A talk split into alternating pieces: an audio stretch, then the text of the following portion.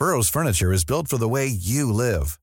From ensuring easy assembly and disassembly to honoring highly requested new colors for their award-winning seating, they always have their customers in mind. Their modular seating is made out of durable materials to last and grow with you. And with Burrow, you always get fast, free shipping. Get up to 60% off during Burrow's Memorial Day sale at burrow.com slash ACAST. That's burrow.com slash ACAST. burrow.com slash ACAST.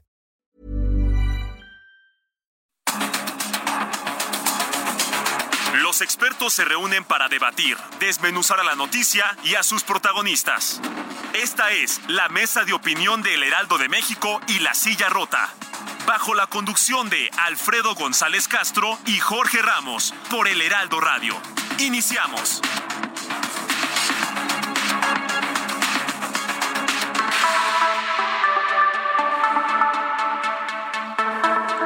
Tal? Muy buenas noches, bienvenidas, bienvenidos a esta mesa de opinión, el Heraldo de México, La Silla Rota. Son las nueve de la noche con un minuto de este miércoles 31 de mayo del año 2023. Transmitimos totalmente en vivo desde la Ciudad de México a través del 98.5 de FM a todo el territorio nacional y el sur de Estados Unidos, gracias a la cadena nacional de El Heraldo Radio. A nombre de Alfredo González Castro, titular de este espacio, le saluda esta noche su servidor y amigo Isaías Robles, quien también le da, como cada 15 días, la bienvenida a nuestro colega Jorge Ramos. Jorge Ramos, director editorial de La Silla Rota. Jorge, ¿qué tal?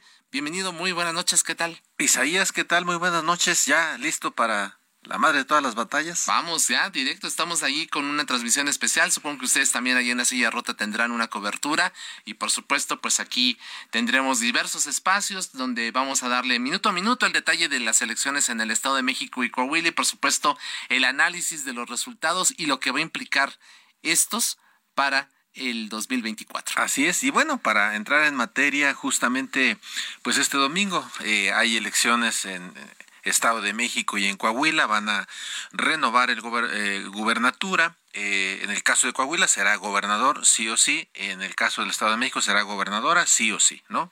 Porque eh, así están las candidaturas, las postulaciones. Y eh, en Coahuila también van a, van a cambiar su Congreso. y bueno, pues estos comicios, Isaías, auditorio, serán pues el banderazo formal, ¿no? Ahora sí, para el proceso electoral del 2024, que pues ya saben, se elige presidente de la República, Congreso, que es Cámara del Senado, así es, Senado de la República, Cámara de Diputados nueve gubernaturas, es decir, una gran, gran elección, la del 2024 y la sucesión presidencial eh, que estará bastante calientito. Así que, ¿qué espera? ¿Qué espera el partido en el poder en esta etapa electoral que está pues en los momentos cruciales. Así es. Y se encuentra ya en la línea telefónica del Heraldo Radio Mario Delgado, presidente nacional del Movimiento de Regeneración Nacional. Bienvenido, muy buenas noches. Gracias, Mario. ¿Cómo están? Buenas noches. No, gracias a ustedes por la oportunidad. Muchas gracias. Y pues entramos en materia, si les parece, eh, para no perder tiempo y aprovechar cada minuto. Eh, según la encuesta que publicamos ayer aquí en el Heraldo de México junto con Poligrama, Morena ganaría el Estado de México con 55.1% de los votos para la maestra Delfina Gómez frente a 43.2% de Alejandra del Moral. ¿Coincides, Mario, con estos datos o tienes otros? Bueno, hay 100 encuestas que se han realizado eh, donde tenemos dos dígitos de diferencia en todas, no hay una sola que refleje una diferencia menor.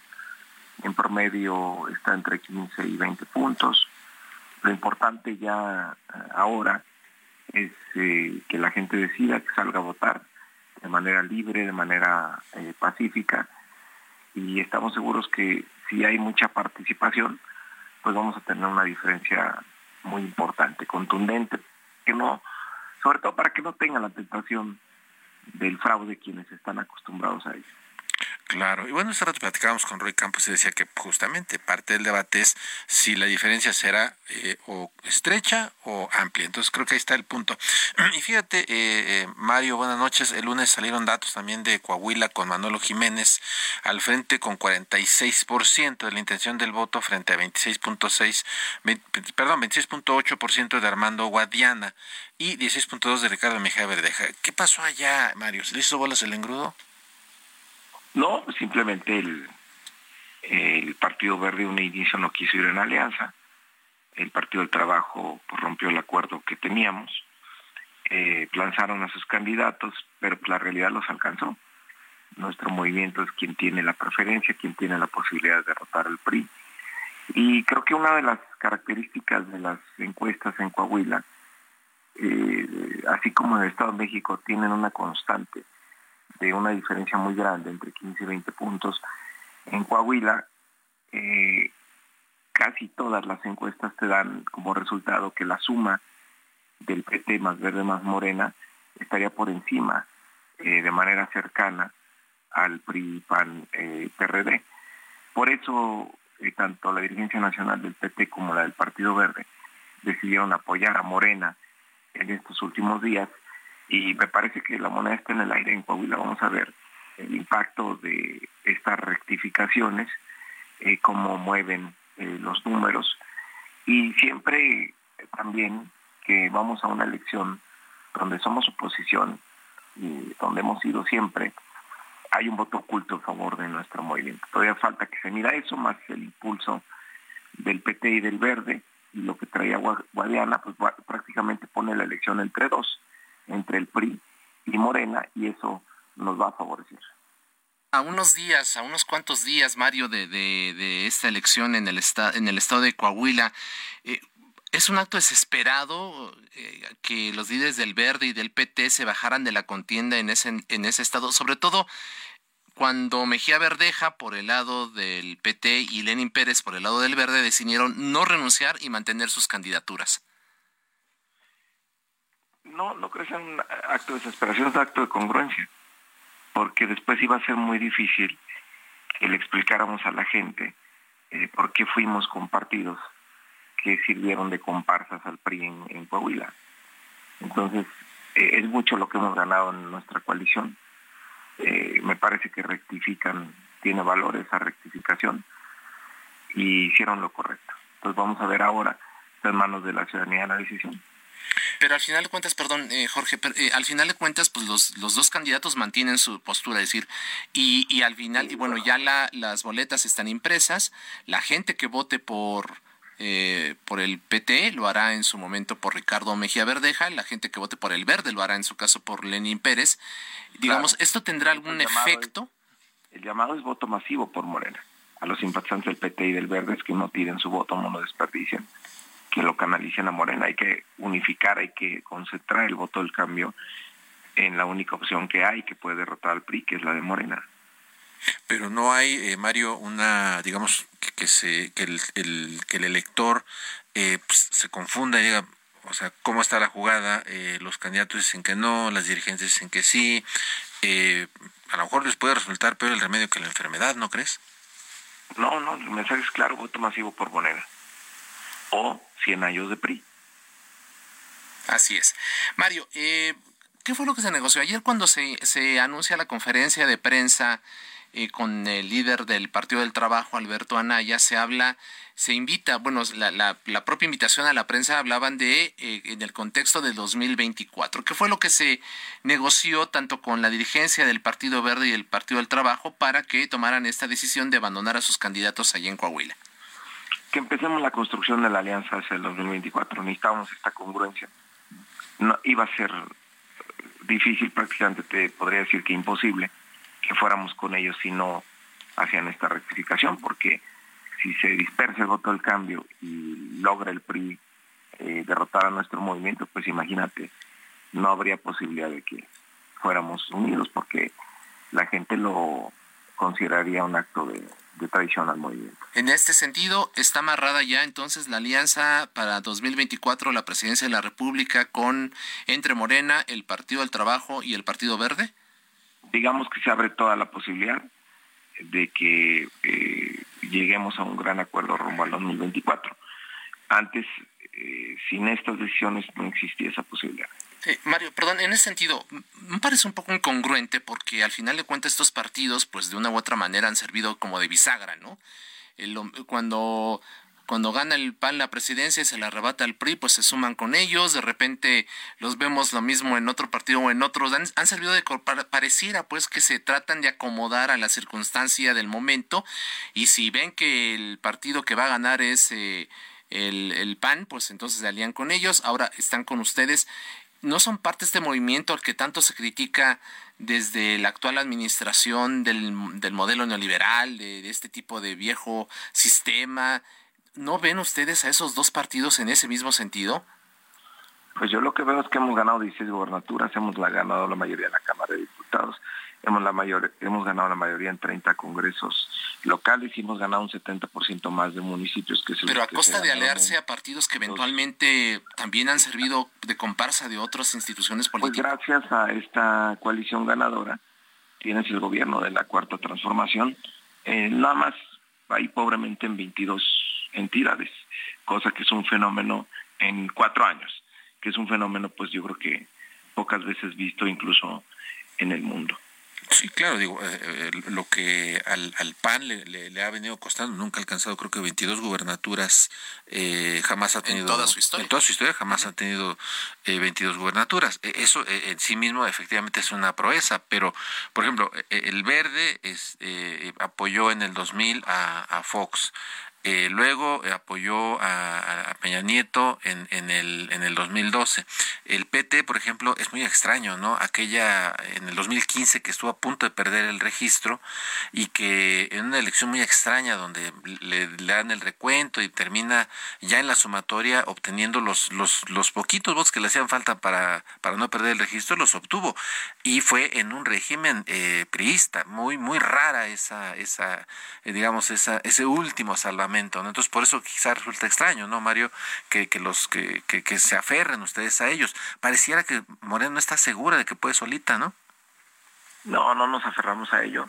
Me parece que ha sido una alianza exitosa y si hay voluntad de ellos de mantenerlo, pues adelante, no, no tendremos por qué nosotros eh, socavar justamente lo que le pedimos es congruencia.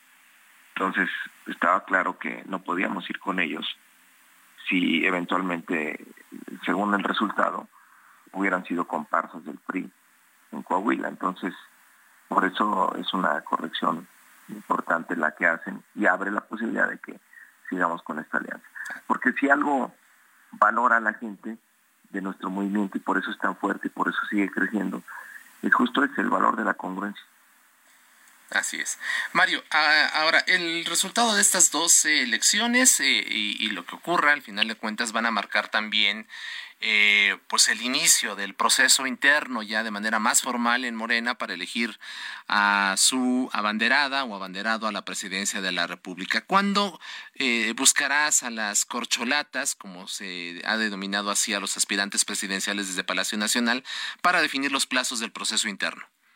Ya de inmediato, la, la- después del domingo voy a, a buscarlos para ver qué día nos podemos reunir y empezar con esta tarea. El- el- la idea es una reunión después del domingo en donde Sí. tú y eh, con, con cada uno o ya una reunión junto con los aspirantes. Pues vamos a ver si, si coincidimos de entrada de uno por uno y después a ver si coincidimos todos. Ok, entonces en principio sería uno por uno y después ya verían, digamos, como una cumbre de corcholatas para, para ir definiendo los términos. Ahora, ¿han, cambiado las fechas de, de, de la, de la convocatoria o ya tienen algo más o menos perfilado, definido, Mario? No, lo que hemos dicho es que tendrá que haber convocatoria en la segunda quincena de junio para realizar la primera encuesta entre julio y agosto y la segunda antes de noviembre. O sea, e- e- ese calendario sí no se modifica. Sí, no sé, digamos es bastante amplio Ajá. como para acomodar ahí ya de manera precisa Las eh, fechas. las fechas que nos interesan. ¿Habrá debates, este Mario? ¿Cuántos? Pues vamos a ponernos de acuerdo con ellos. ¿Tú cómo ves? Di- ¿Tú cómo ves en términos de, de que la gente conozca más el proyecto que abandera cada uno, cada una de las No, no, no, el, el proyecto es el de la es el único, pues, pero digamos tienen un, eh, supongo que tienen sus, sus- Su matiz. su matiz, Sí, ¿no? Personal, su decir, de, a mí me interesa más esto, o sea, sí continuar con la cuarta transformación, pero con un La toque personal, con ¿no? cambio de la que habla el presidente. Ujú. ¿Cuántos, de- ¿Cuántos debates crees que serían necesarios? ¿Más de uno? Vamos a, vamos a ponernos de acuerdo con ellos para ver. Eh, vamos a trabajar en favor siempre de la unidad y vamos a hacer todo aquello que necesitamos hacer para mantenernos unidos. Claro, ahora, eh, eh, Mario, para, para participar en este proceso interno, eh, y antes de que nos digas si, si hasta dónde ampliarían el número, digamos, de, de personas, mujeres, hombres que van a participar. Es abierto a la ciudadanía. Te puedes inscribir tú, Isaías o eh, Jorge, ah, cualquiera de los dos. Ya, me entrando en la lista y a ver, a ver cómo nos va. No, no les vaya a ganar, ¿eh? Finalmente. Yo tengo otros datos, Mario. No, no, ya, este, no, tendría que renunciar a la silla rota. Sí, sí. No, o sea, es abierto, pero... Es abierto, sí, no vamos a, a impedirle el registro a nadie. Obviamente, pues habrá algunos requisitos mínimos que establezca la convocatoria, ¿no? La, renuncia a los cargos que actualmente ocupan, por ejemplo, sería uno de esos requisitos. No, no, eso no tiene que ver, no, no. O sea, es decir, eh, no es un requisito la renuncia a los cargos que actualmente ocupan para poder participar en el proceso interno. Necesariamente no es un requisito, no tendríamos por qué eh, incorporarlo nosotros. Creo que es una decisión política esa, más que de convocatoria. Eh, Marcelo Ebrard, Marcelo Ebrard perdón, ha insistido en la necesidad de que sí se renuncie. Para él dice para no utilizar el cargo y que esto permita de una u otra manera pues eh, avalar el proyecto que representa cada uno, ¿no? Sí, él ha hecho varias propuestas respecto al proceso que obviamente vamos a considerar y vamos a ponernos de acuerdo con todos y ahí ya definirán, pero en principio, como tú dices, más bien depende de una decisión política de cada quien que, que, lo, quiera determinar así, pero de entrada sí sería, ya después si se ponen de acuerdo entre todos, pues ahí se verá. Exactamente. Ah, mira, muy bien.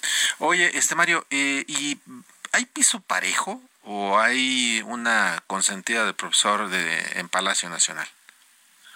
No, la gente va a decidir. Mira, es un proceso muy importante.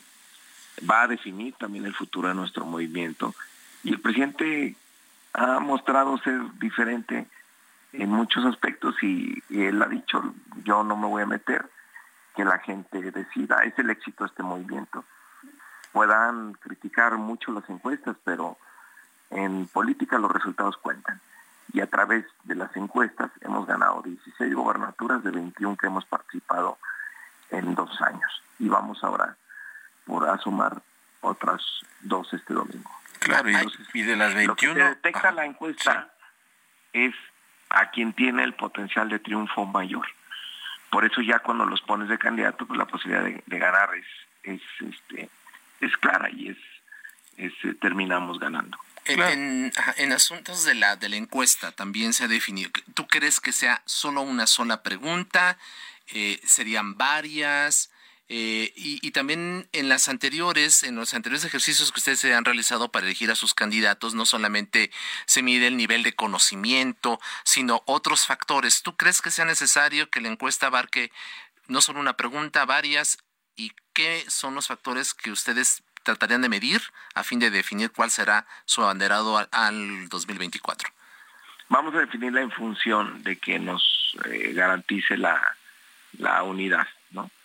Es creo que es lo más relevante y lo más importante y es algo que tendremos que discutir con ellos, lo que dé más certeza, lo que dé más transparencia, lo que dé más seguridad a todos los participantes.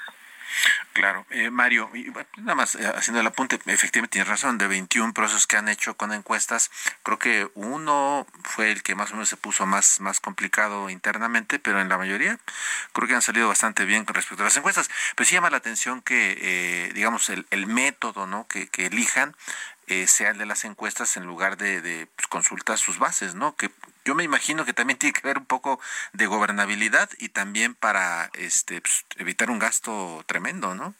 No, de hecho sí se consulta las bases, se consulta a los consejos estatales que son los que eh, generan nombres para incluirlos en la encuesta. Digamos ahí, los consejos... Pero que votaran, ¿no? O sea, los militantes dijeron, ahí está nuestro voto, ¿no? No, porque Morena es un instrumento de lucha del pueblo, no, no de la militancia nada más. Por eso es toda la gente la que participa a través de las encuestas, por eso la gente decide y el instrumento nada más para saber qué opina la gente en la encuesta, pero el tema es que la gente decida. Por eso, si tú lo limitas al interior, pues no necesariamente tienes al, candidato que la mayoría de la gente quiere. Entonces, el éxito del movimiento es justamente que avanza a partir de poner sus principales decisiones en manos de la gente. Y ahí no hay falla. Hay que tenerle confianza al pueblo y no te falla. Eh, en estos momentos, eh, Mario, estamos conversando con Mario Delgado, presidente nacional de Morena. En estos momentos, las corcholatas, eh, nos referimos a la doctora Claudia Sheinbaum, a Marcelo Ebrar, a, a Dan Augusto López, a Gerardo Fernández Noroña, eh, están ya eh, pues en, haciendo recorridos por el país, están pues tratando de promover su imagen en aras de obtener justamente el favor de, de la ciudadanía en el momento en que se aplique la encuesta. Pero el INE, por ejemplo, ayer acaba de determinar que esta situación no debiera de realizarse. ¿No tienen temor ustedes de que en el futuro el INE pueda considerar estas, esta actividad de cada una de las corcholatas como actos anticipados de campaña y que eventualmente pueda incluso hasta anular alguna candidatura cuando ustedes ya tengan el resultado de las encuestas? Pues sería una arbitrariedad, pero hay que estar muy atentos a, a, a cómo se desenvuelven en el tanto en el INE como en el Tribunal Electoral. Digamos, ¿no les preocupa esto? Claro que nos preocupa, por eso te digo que hay que estar muy atentos, sería obviamente algo desproporcionado, pero hay que estar muy listos, muy atentos. Digo, hemos tenido bastantes ataques ya a nuestro movimiento en el pasado por parte de la autoridad electoral. Esperemos que, que no suceda así. ¿Ustedes defenderían en, eventualmente ante una situación de esta naturaleza a, a quien resultara la- el- su abanderado de, de acuerdo con las encuestas? Si el la INE ley establece Ujú. la- una definición sobre actos anticipados de campaña.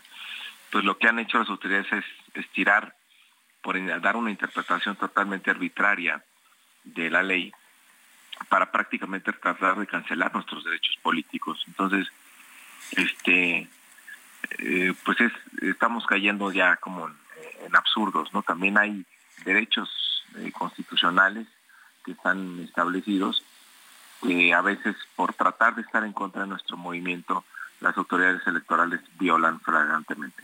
Hace unos momentos hablabas de la necesidad de la unidad, eh, Mario. Sí. Eh, Es nuestra gran fuerza y es lo que vamos a trabajar ¿Tienen temor? al 2024. Claro, ¿tienen temor de que alguna de las corcholatas se salga del redil eh, o que incluso alguno No, son hombres de principios y de convicciones. ¿eh? Así que vamos a, a, salir muy unidos. Les agradezco muchísimo. No les vaya a dar un la susto. posibilidad. No, no. Oye, Mario, Gracias antes que te vayas. Una, una, una sola última pregunta. Tú, Mario, ¿aspiras a ser candidato a la jefatura de gobierno? No, hombre, aspiro a ganar el 24, la presidencia, la mayoría y nueve gubernaturas. Y, y ya hoy, en este momento, como líder nacional de Morena, ¿te puedes decir satisfecho de lo que, de lo que has logrado hasta el momento? Pues, este, sí, creo que vamos bien. Traemos un porcentaje de bateo arriba de, de 700 y en serie mundial, entonces no está mal. Muy bien. Perfecto. Mario Delgado, presidente Buenas nacional noches, de Morena, gracias. gracias. Gracias, Gracias a por conversar con, con el público del Heraldo Radio. Pues ya, ya escuchamos, ahí escuchamos ahí algunos apuntes. Reitera el asunto de que de entrada, por ejemplo, a partir del próximo lunes, dice, vamos a buscar reuniones individuales con las, Y cada después, una de las corcholatas. una cumbre de luego. Una cumbre para en la segunda quincena de junio emitir la convocatoria. Y la- entre julio y agosto la primera, Primera encuesta, encuesta. luego habría una segunda y pues él habla también de, de debates, no dice cuántos, pero sí dice que debiera haber uno. debe haber También algo importante, dice, no es necesario que los las corcholatas renuncien a sus cargos. Claro que es lo que Marcelo Ebrard ha estado Ajá. recalcando, ¿no? Exactamente. ¿Cómo le Entonces, ahí ahí es un dato relevante porque no se había establecido, no se había dicho, por lo menos yo no lo había escuchado. Es decir, no es un requisito para participar en el proceso interno estatutos.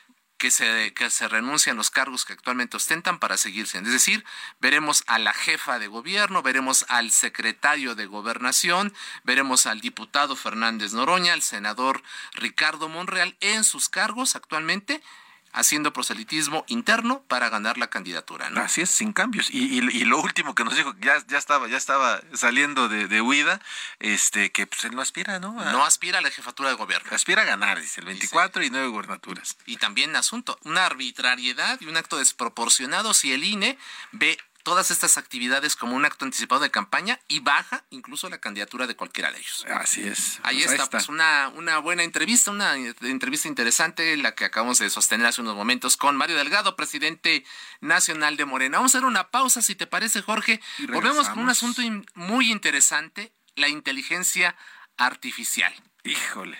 Qué miedo. nos va a extinguir, como dicen algunos especialistas, va a extinguir a la humanidad. Volvemos. Quédese en Heraldo Radio.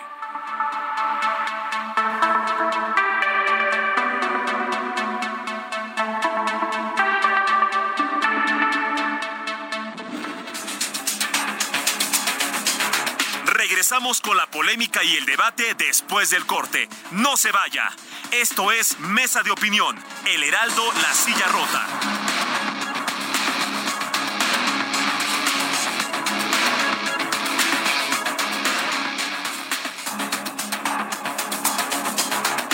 El Heraldo, La Silla Rota, Mesa de Opinión. La Everyone knows therapy is great for solving problems, but getting therapy has its own problems too, like finding the right therapist, fitting into their schedule, and of course, the cost. Well, BetterHelp can solve those problems.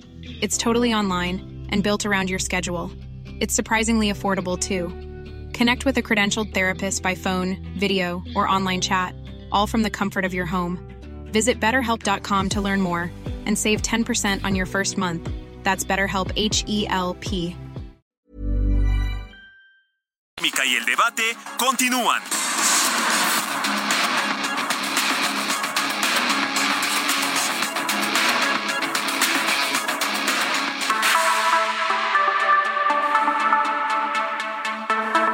Regresamos a la mesa de opinión, el Heraldo de México, la silla rota, son las 9 de la noche con 30 minutos. Les reiteramos que estamos transmitiendo totalmente en vivo por el 98.5 de FM en la Ciudad de México y que llegamos a todo el territorio nacional y el sur de Estados Unidos gracias a la cadena nacional del Heraldo Radio. A nombre de Alfredo González Castro, titular de este espacio, les reitera la bienvenida a este espacio su servidor Isaías Robles, quien también, por supuesto, como cada 15 días, le da la bienvenida a Jorge Ramos. Jorge, de nueva cuenta, pues estamos ya en la segunda parte de esta emisión. Estamos en la segunda parte, Isaías, auditorio, buenas noches. Y bueno, fíjate, eh, el tema de la inteligencia artificial ha sido eh, recurrente en este, en este espacio donde pensamos que, pues, más allá de los dimes y diretes, que por supuesto es, es importante, ¿no? Los dimes y diretes políticos. Como la, como la primera media hora que tuvimos que si reclinantes, que si, ¿no? Con, de morena, este, corcholatas, todas esas cosas que vemos que si Palacio está peleando con Perú, este, con la corte. Con la corte, ¿no? Todo eso es muy importante, sí, por supuesto, pero eh, hay cosas que a veces, Isaías, eh, no, no, las debatimos lo suficiente, ¿no? Para conocerlas. Y bueno, vamos a escuchar esto que se transmitió aquí en, en este programa el pasado 22 de marzo. México va en el camino correcto para beneficiarse del uso de la inteligencia artificial, pero no debe caer en el error de poner la carreta delante del burro. Debe analizar qué país quiere ser en el futuro y armar un plan con base a la identificación de sus prioridades. Esto nos dijiste en diciembre de 2019, Javier Juárez. A la luz de, de este libro, ¿tenemos el burro delante de la carreta en el México de 2023? Eh, está interesante la analogía. En primer lugar, agradecerles a Jorge y a ti este espacio para seguir platicando de estos temas. Efectivamente, como bien lo recordaba ahorita, el avatar que, pusieron, ya, lo habíamos abordado esto hace un par de años. Respecto a la pregunta, creo que vale la pena recordar aquella frase célebre de, de Lucio Seneca, que dice que no hay viento favorable para los que no saben a dónde van. Este, creo que lo que platicamos en el 19 sobre las prioridades, sobre tener un plan o una agenda nacional en materia de inteligencia artificial, donde el Estado mexicano, el país diga cómo queremos aprovechar esta tecnología, pues sigue siendo válido hoy.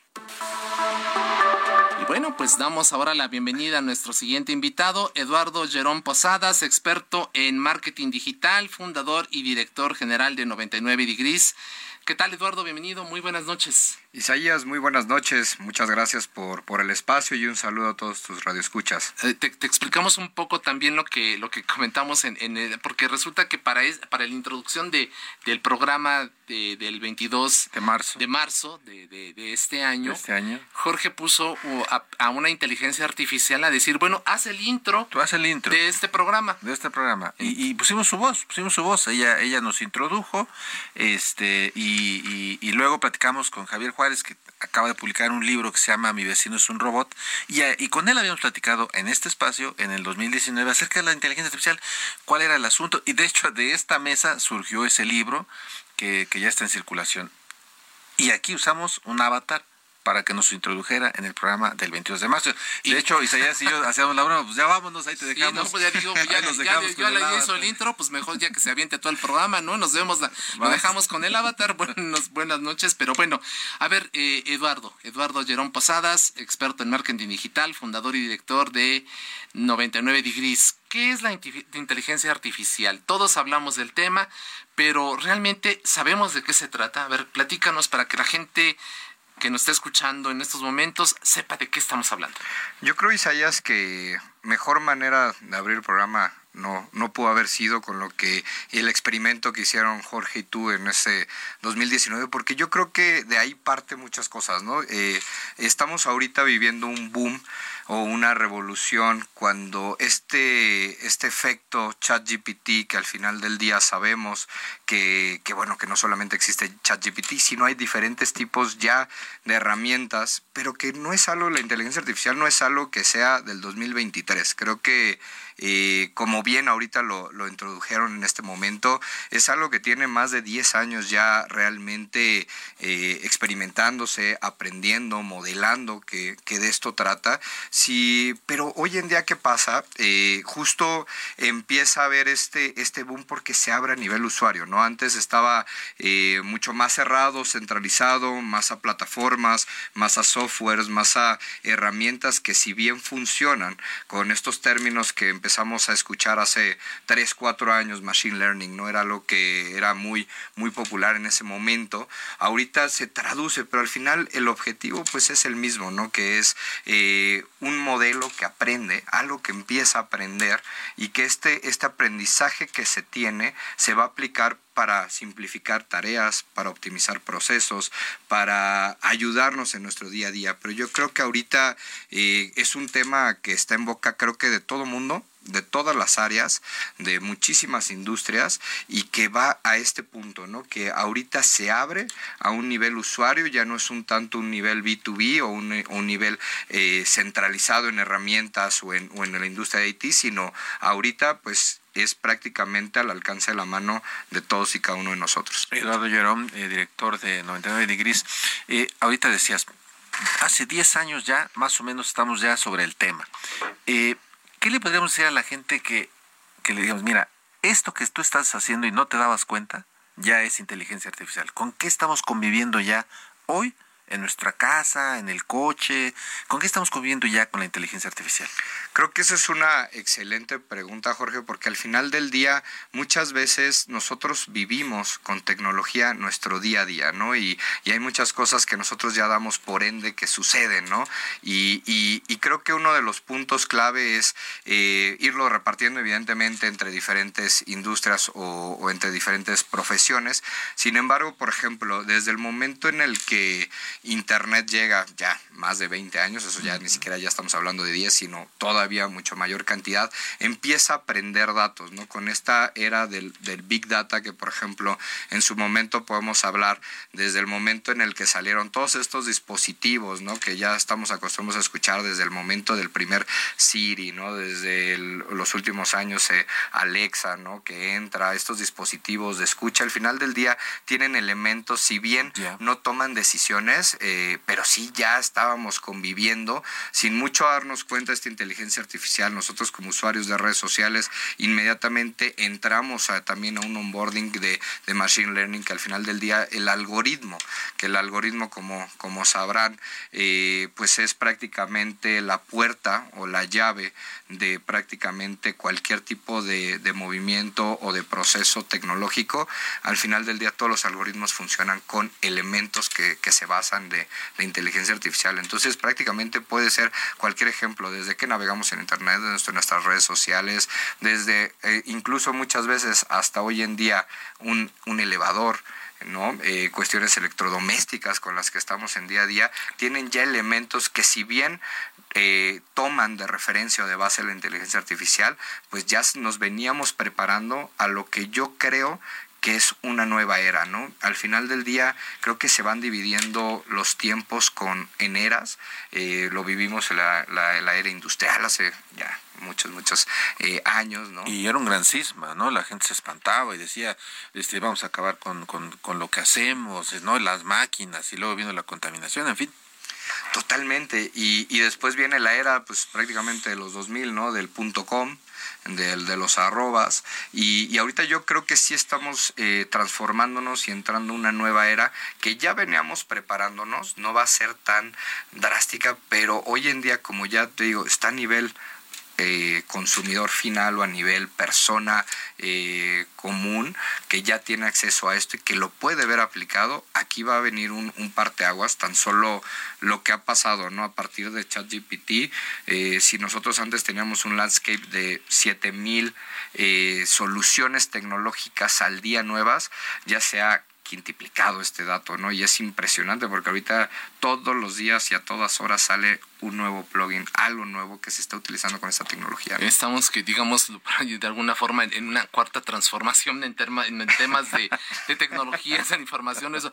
A ver, platícanos, Eduardo, ¿qué, ¿qué lugar ocupa México en el mundo sobre este uso de la tecnología, de la inteligencia artificial? ¿Somos un país avanzado en este terreno? ¿Cómo estamos? Pues aquí entraríamos como en un punto también muy interesante, Isaías, porque eh, el COVID vino a revolucionar muchísimas cosas. Y en este caso, eh, a nosotros como país nos adelantó y nos digitalizó durante, a una velocidad de 10 años. Entonces, esto de entrada es un, un insight muy importante para la gente que, que, nos gusta y que nos apasiona la tecnología y el tema eh, publicitario y de marketing, ya que, y, y, nos habremos dado cuenta todos en casa, ¿no? ¿Cuántos de nosotros, nuestros papás, nuestros abuelos, tuvieron que de la noche a la mañana aprender a hacer súper por comercio electrónico, ¿no? Porque no se podía salir, ¿no? En esta, en esta tan, tan desgraciada etapa que tuvimos que vivir como, como, seres humanos, ¿no? Eh, tuvimos que socializar con, con herramientas tecnológicas. Zoom tuvimos, y esto, ¿no? Hasta fiestas por Zoom, ¿no? Totalmente, totalmente, Jorge. Creo que tuvimos que adaptarnos a un cambio tal cual digital en un 2x3. Entonces, al final del día, esto, si bien a todo el mundo tuvo diferentes repercusiones a nivel eh, ya estadístico de tecnología, eh, vemos que en México nos aceleramos 10 años, lo cual esto es abre un mundo de oportunidades, por supuesto, para muchas industrias colaterales, porque ya eh, realmente la tecnología que se tuvo que, que, que, usar de una manera más rápida, ya se quedó, ¿no? Ya no es algo que, que se vaya a, a, rezagar. Entonces, a nivel mundial, yo te puedo decir, Isaías, que por supuesto dependerá de muchísimos tipos de factores, ¿no? De ver cuáles, eh, cuáles son los puntos a analizar. Sin embargo, a nivel Latinoamérica estaremos hablando de por ahí de, de no, a nivel todo Norte, eh, Norteamérica, Latinoamérica, a más o menos por el cuarto y quinto lugar. Así es. Fíjate, eh, bueno, aquí, insisto, en este espacio hemos desde hace, desde 2019 hablado del, del uh -huh. tema de inteligencia artificial que nos llama mucho la atención. Con Alfredo, Isaías, platicamos y, y, y exponemos muchas dudas, ¿no? Respecto de, de qué onda con la ¿Cuál es el alcance, ¿no? Y ayer, eh, justo que estábamos eh, en, en, desde la semana pasada eh, armando el, el, el, programa y viendo cómo lo íbamos a abordar, ayer platicábamos Isaías y yo sobre esta esta carta, ¿no? Que dieron a conocer esos 350 ejecutivos, este, ingenieros, investigadores, investigadores que en realidad son los que están, digamos, operando la inteligencia artificial o echándola a andar, ¿no? Este, pero ellos hacían una advertencia que a mí se me hacía apocalíptica, ¿no? Diciendo, no, es casi casi como una guerra eh, mundial o una pandemia. Este, yo sinceramente, y aquí yo saco mi, mi lado personal, yo no lo veo así, pero ellos lo están haciendo, supongo que algo deben saber. ¿Tú, tú ves eh, este riesgo de extinción porque utilizaron esos términos. y dijeron esto eh, para la humanidad sería tanto como una guerra nuclear o una, una pandemia, pero además lo que decía Jorge, y creo que es lo, relevante, que no, no son cualquiera. O sea, esta, esta carta la firman entre otros eh, ejecutivos de las tres principales empresas de inteligencia artificial, como Sam Altman, que es el presidente ejecutivo de OpenAI, ¿no? Ahí, este, Demis Javish y, y Darío ¿no? Entonces, ¿tú, ¿tú cómo ves? O sea, ¿por qué quienes están creando esta, esta tecnología nos dicen, aguas, ¿eh? porque esta cosa nos va a extinguir? Yo creo que esto se puede abordar desde muchísimas eh, formas, ¿no? Eh, en, un punto principal, creo que al final del día la inteligencia artificial, como cualquier otro tipo de tecnología, al final las tecnologías no es ni buena ni mala. El problema es quién la usa, ¿no? Eso es el, factor que va a cambiar mucho la perspectiva. Al fin, ¿cómo, ¿qué pasaba en la era de Bitcoin, no? Suena una cuestión muy padre, ¿no? El, decir Bitcoin eh, se descentraliza, quizás este, un, un sistema bancario global, eh, un sistema que está muy, muy focalizado, pero aquí que te abre, al, hacer este tipo de situaciones, pues te abre todo un aspecto, un hoyo negro, te abre todos estos sinfines que al final los humanos, creo que nosotros los seres humanos nos hemos encargado de muchas cosas hacerlas un poco turbias o un poco negras, ¿no? Y esto ha pasado en todas y cada una de las, estos cambios eh, o eras, ¿no? Industriales, ¿no? Cuando llega el armamentismo, ¿qué pasa? Pues bueno, se utilizaba para conquistar, ¿no? Y para... la, bomba atómica, ¿no? Por ejemplo. La bomba atómica, por supuesto, es, es un riesgo. Conocimiento humano y alguien... Ahí está, ¿no? Totalmente. Entonces yo creo que al final todas las tecnologías pasan por este, sobre todo las grandes tecnologías, que en este caso, ¿cuál fue la gran apuesta de este, de esta nueva era? Porque es algo como veníamos diciendo al principio del programa, ya existía. Pero ¿qué pasa? Abres esto, esta entrada de datos o esta eh, minación de datos a nivel global. O sea, imagínate que estamos hablando que en menos de un mes 100 millones de usuarios, 100 millones de personas eh, tomando data, imagínate el poder que ya realmente empieza a tener este tipo de tecnologías. Entonces creo yo que, que si bien se puede usar para muchísimas cosas buenas, por supuesto que abre ventanas que tienen que ser, eh, que tienen que actuar todos estos poderes macroeconómicos, ¿no? Gobiernos que tienen que actuar instancias, que por supuesto que esto no por espantar a tu, a tu, a tu audiencia, pero creo que sí es eh, cuestiones muy básicas, ¿no? Ahorita ya, eh, si antes eh, no estábamos acostumbrados a tener esta privacidad de datos con softwares que realmente se dedican a esto, pues hoy en día podemos saber, tú ahorita lo, comentaste, Jorge, en 2019 eh, tú pudiste crear este avatar que dio la introducción a tu programa.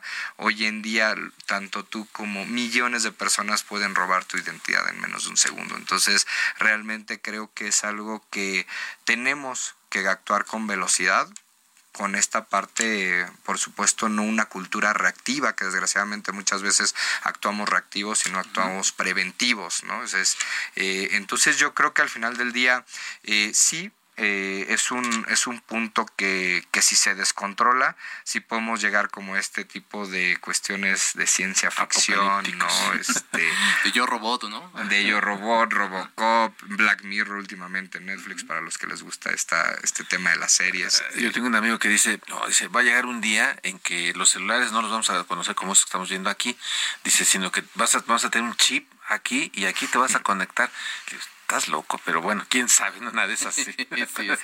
Eh, oye, eh, Eduardo, la, inteligencia artificial eh, también se ha dicho como un, un, elemento que podría desplazar a muchísima gente de los trabajos que actualmente desarrollan. ¿Tú crees que esto eventualmente puede ocurrir?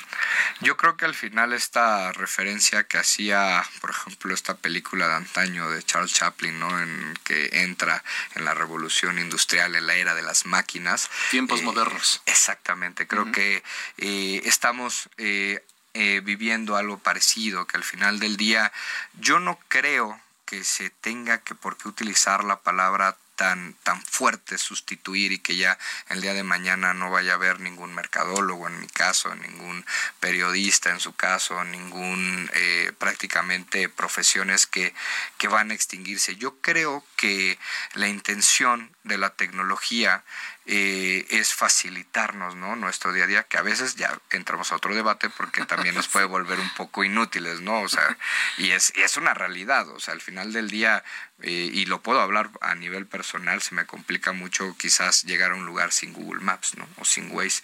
¿Que ¿Por qué? Porque pues ya al final tu mente está entrenada a esa facilidad o esa comodidad que tienes con la tecnología, donde antes pues todavía a mí cuando aprendí a manejar me tocó la guía roja. ¿Qué es eso, eh? ¿Qué es eso? No, no sé de qué estás hablando. Oye, acabas de comentar algo interesante que quizás valdrá la pena que, que abondáramos. O sea, tú dices, hoy en día para yo desplazarme una ciudad como esta necesito necesariamente del Google Maps o del Waze. Pero ocurre que, por ejemplo, hemos acostumbrado a nuestra mente a, antes hablábamos por teléfono. Bueno, hoy lo, hoy lo seguimos usando para el WhatsApp y todo ese asunto, pero por ejemplo, hoy ya no sabemos los números telefónicos. O sea, hemos perdido también capacidad, o sea, hemos aumentado una capacidad para poder hacer muchísimas cosas, pero al, al mismo tiempo, no sé, a ver, tú, tú, danos nuestro punto de vista, hemos acostumbrado al cerebro a dejar de hacer muchas otras funciones también. La memorización, por ejemplo, ¿no? O, o tratar de que tu mente recuerde, ah, el camino para llegar a las instalaciones de Heraldo Media Group es este, ¿no? A lo mejor tú estuviste hoy aquí en la mañana y hoy dices, ¿cómo iba? Ah, no, pues no sé, ah, por aquí, ¿no? Ah, pero eso, ¿no? Cosas tan sencillas como decir, ya no tenemos, ya no tenemos en nuestra mente ni los números telefónicos, ¿no? O sea, a veces ni, ni siquiera el propio, ¿no? Deja de las demás personas. Totalmente. Creo que eh, bien mencionas ahorita, es un tema totalmente de comodidad y de practicidad en nuestro día a día que va perdiendo este punto. Sin embargo, hay otro punto importantísimo que es que nos permite ser más creativos la tecnología. Y si quieres, ahorita abordamos ese punto. Fíjate que, eh, y, te lo comento, hace unas semanas eh, en la Academia Nacional de Medicina se llevó a cabo un, foro que era medicina e inteligencia artificial. Y debatieron sobre el uso de la inteligencia artificial. Y al final, eh, Germán Fajardo, que es director de la, de la Facultad de Medicina de la UNAM y presidente de la academia, dijo, dice, a ver, es que la inteligencia artificial nos va a ayudar a, a que tengamos más tiempo. Dice, pero ese tiempo que nos va a sobrar, entre comillas, dice, debemos darlo como tiempo de calidad. Y calidez para los pacientes. Y creo que por ahí va más o menos la jugada. Pero fíjate, yo quería preguntar algo antes que se nos vaya a acabar el tiempo y que tiene que ver con el tema de la legislación.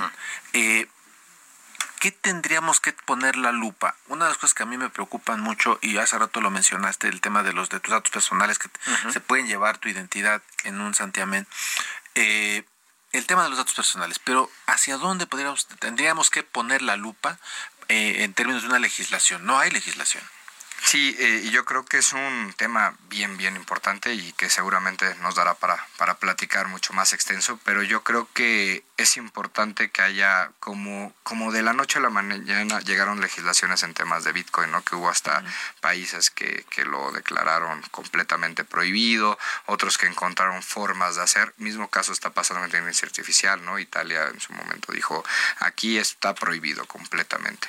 ¿Qué pasa? Que, que sí creo que tenemos que estar eh, desarrollando en, en, puestos claves de gobierno áreas más robustas de esta parte, porque al final del día, eh, y, y, no, y, y, no quiero que se malentienda que, que minimice eh, las capacidades o las diferentes funciones que tienen distintas secretarías, pero pues yo no, he, no he visto que haya alguna propuesta legislativa acerca de robustecer o crear realmente una Secretaría de Ciberseguridad y de realmente protección de datos de manera fuerte, ¿no? Entonces, yo creo que eh, es importante que esto abre a muchos profesionistas eh, egresados que estén saliendo de licenciaturas o de ingenierías eh, a focalizar y ver estos, estas áreas de oportunidad. Y creo que gobierno tiene una responsabilidad con sus ciudadanos porque creo que el primer concepto, yo no soy político, pero creo que el primer concepto de, de gobierno es salvaguardar a sus ciudadanos, ¿no? Eh, realmente con derechos y garantías individuales y demás. Sin embargo, creo que eh, uno de los puntos que hay un, gran área de oportunidad, ahorita que pues bueno, se acercan también instancias que, que, que, se tienen que escuchar propuestas, yo vería muy viable robustecer, ¿no? Que nos veamos México como un país ciberseguro, como un país innovador, como un país que realmente abrazamos la tecnología, porque no hay por qué eh, echarla para atrás, sino todo lo contrario, aprovecharla para un bien común, que al final del día, porque nosotros tenemos un gran, gran eh, eh, mano de obra, expertise, soft skills y hard skills directamente con este tipo de áreas. O sea, vemos que si vemos la mayoría de elementos tecnológicos están creados o por pakistaníes, iraquíes, hindús, chinos y mexicanos, que estamos alzando la mano. Entonces yo creo que eh, hay que muchas veces, bueno, entraré en un punto más romántico, pero eh, creérnosla, valorarnos y realmente estamos preparados para ser un país vanguardista en este aspecto. En unos cuantos segundos, eh, hablaba hace unos momentos, Eduardo, de Black Mirror y de repente como esta serie pues nos ponía los pelos de punta también ante el alcance que podría eventualmente tener la tecnología. ¿Qué sorpresas tú crees que nos depara el futuro sobre el uso de estas nuevas herramientas digitales para desempeñar nuestras tareas diarias eh, y, el uso de la inteligencia artificial? Yo creo... Unos 30 segunditos, perdón. La mayor sorpresa es oportunidad. Creo que en eso cerraría la, la, palabra, es oportunidad y es oportunidad para todos. Pequeños empresarios, medianos empresarios, grandes empresarios, profesionistas. Hay un gran, gran oportunidad en este uso de tecnologías para que nosotros podamos realmente sobresalir y destacar. Así es. Eduardo Llerón Posadas, experto en marketing digital, director y fundador de 99 Degrees. Gracias por estar con nosotros esta noche. Gracias a quienes hicieron posible este esfuerzo. Ángel Arellano en la producción con el apoyo de Gina Monroy, Ulises Villalpando en los controles técnicos, Gustavo Martínez en ingeniería. Los esperamos el próximo miércoles 9 de la noche en la mesa de opinión a fuego lento. Disfrute de la buena música en las frecuencias del Heraldo Radio. Jorge, ¿qué tal? Muchas gracias. Nos escuchamos y muchas gracias. Y no se les olvide ser felices y no le tengan miedo a la inteligencia artificial.